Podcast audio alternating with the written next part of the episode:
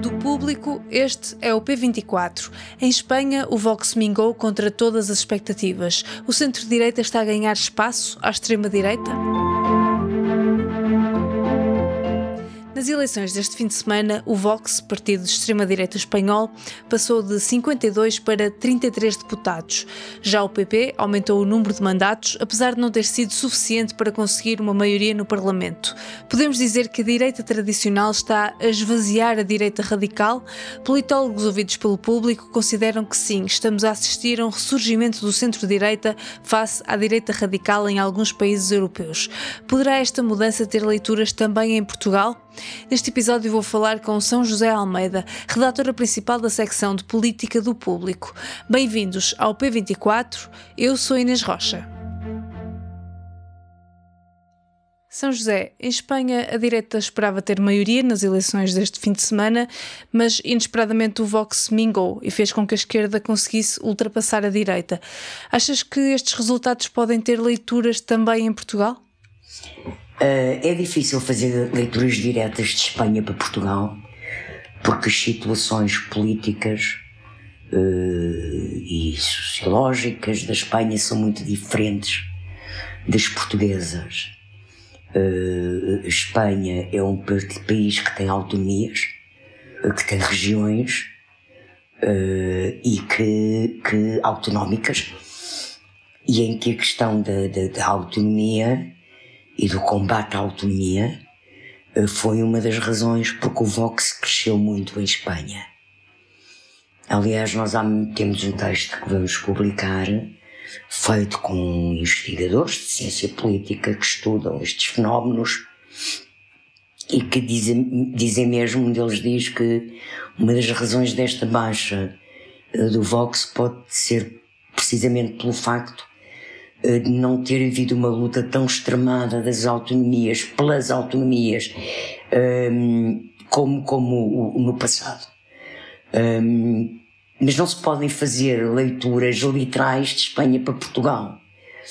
Até porque, uh, uh, se por exemplo a direita radical e a extrema-direita, que é o Vox, em Espanha agora baixaram, é um facto, eh, se nós olharmos para as últimas eleições italianas, que é outro fator que é apontado nesse trabalho, o governo, o governo italiano, eh, o partido, os partidos mais extremistas eh, não, não, não capitalizaram com, ou capitalizaram e são governo, não é? Pronto, portanto, pode haver a imagem de que um líder mais forte uh, num partido de centro-direita possa capitalizar e tirar votos à extrema-direita, como aconteceu em Espanha. Isso é um facto, pode ser verdade, pode acontecer, aconteceu em Espanha.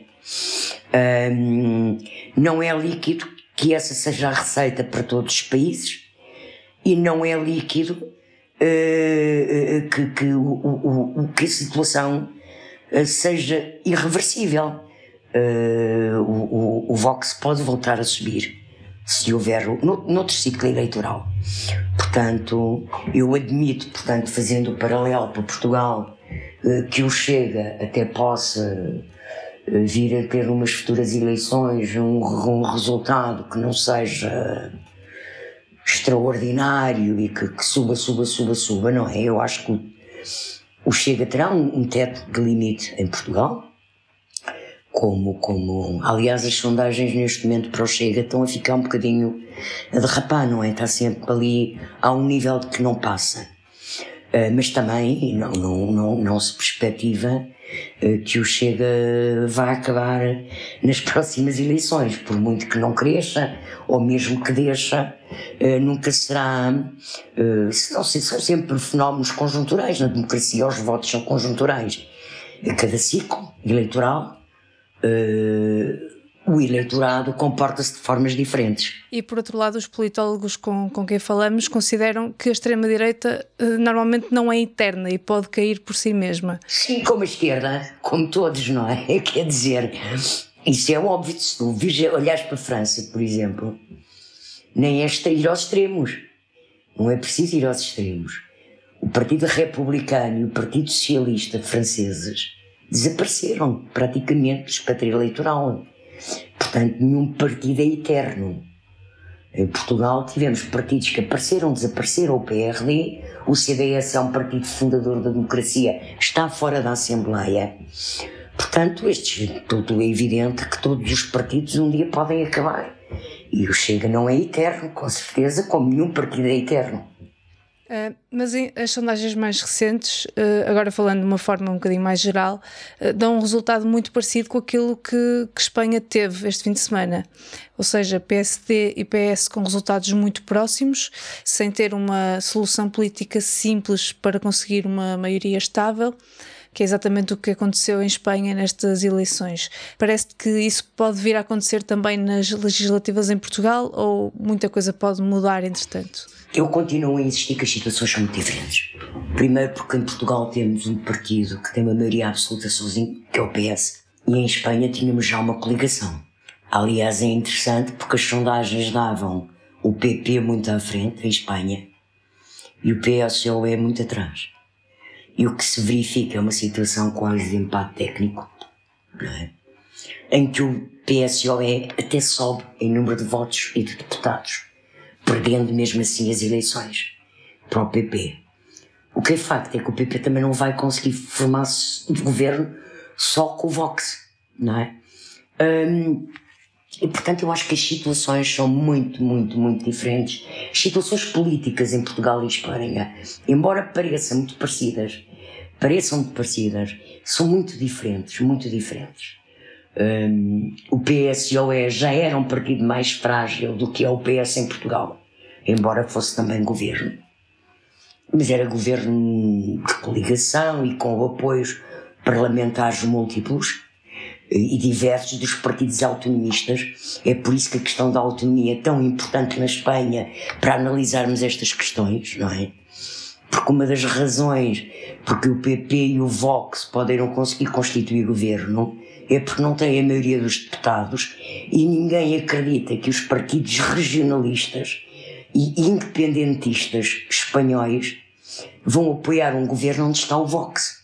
Porque o Vox até quer acabar com, com, com a autonomia que existe hoje. Não é? Pronto. E portanto são situações. Eu, é preciso termos muita atenção em Espanha à questão autonómica, à grande descentralização de poder real, de reais autonomias que há em, em, em, em Espanha. Um, e portanto, qualquer paralelo, por muito que pareça a situação idêntica nas sondagens, uh, há um contexto partidário, político, nacional uh, que não permite comparar as duas, os dois, ou seja, comparar um, tão, tão, tão linearmente resultados eleitorais em Espanha com o que pode vir a acontecer em Portugal. Isto para dizer o quê? O PSD está muito entusiasmado e tal, embora já tenha percebido que o entusiasmo de Montenegro não é assim tão grande, porque já percebeu que o PP pode não conseguir ser governo, até pode ser constituído, uh, passar na investidura e, e, depois o governo cair. Uh, e uma situação bastante semelhante pode acontecer ao que aconteceu com Passos Coelho em Portugal em 2015, ou, ou uma, uma situação do mesmo tipo mas não se pode fazer leituras lineares uh, do que é uh, as eleições em Espanha, estas eleições em Espanha, e o que vai ser o futuro de legislativas em Portugal. São José, muito obrigada. Ah, obrigada eu. Esta terça-feira leia a entrevista do Ministro das Finanças ao público. Fernando Medina quer a banca a oferecer taxa fixa a quem já tem crédito à habitação e admite que o governo podia ter comunicado melhor a redução dos juros nos certificados de aforro. Este episódio teve a participação da jornalista São José Almeida, foi editado por mim, Inês Rocha. A música do genérico é da Ana Marcos Maia. Tenham um bom dia e até amanhã.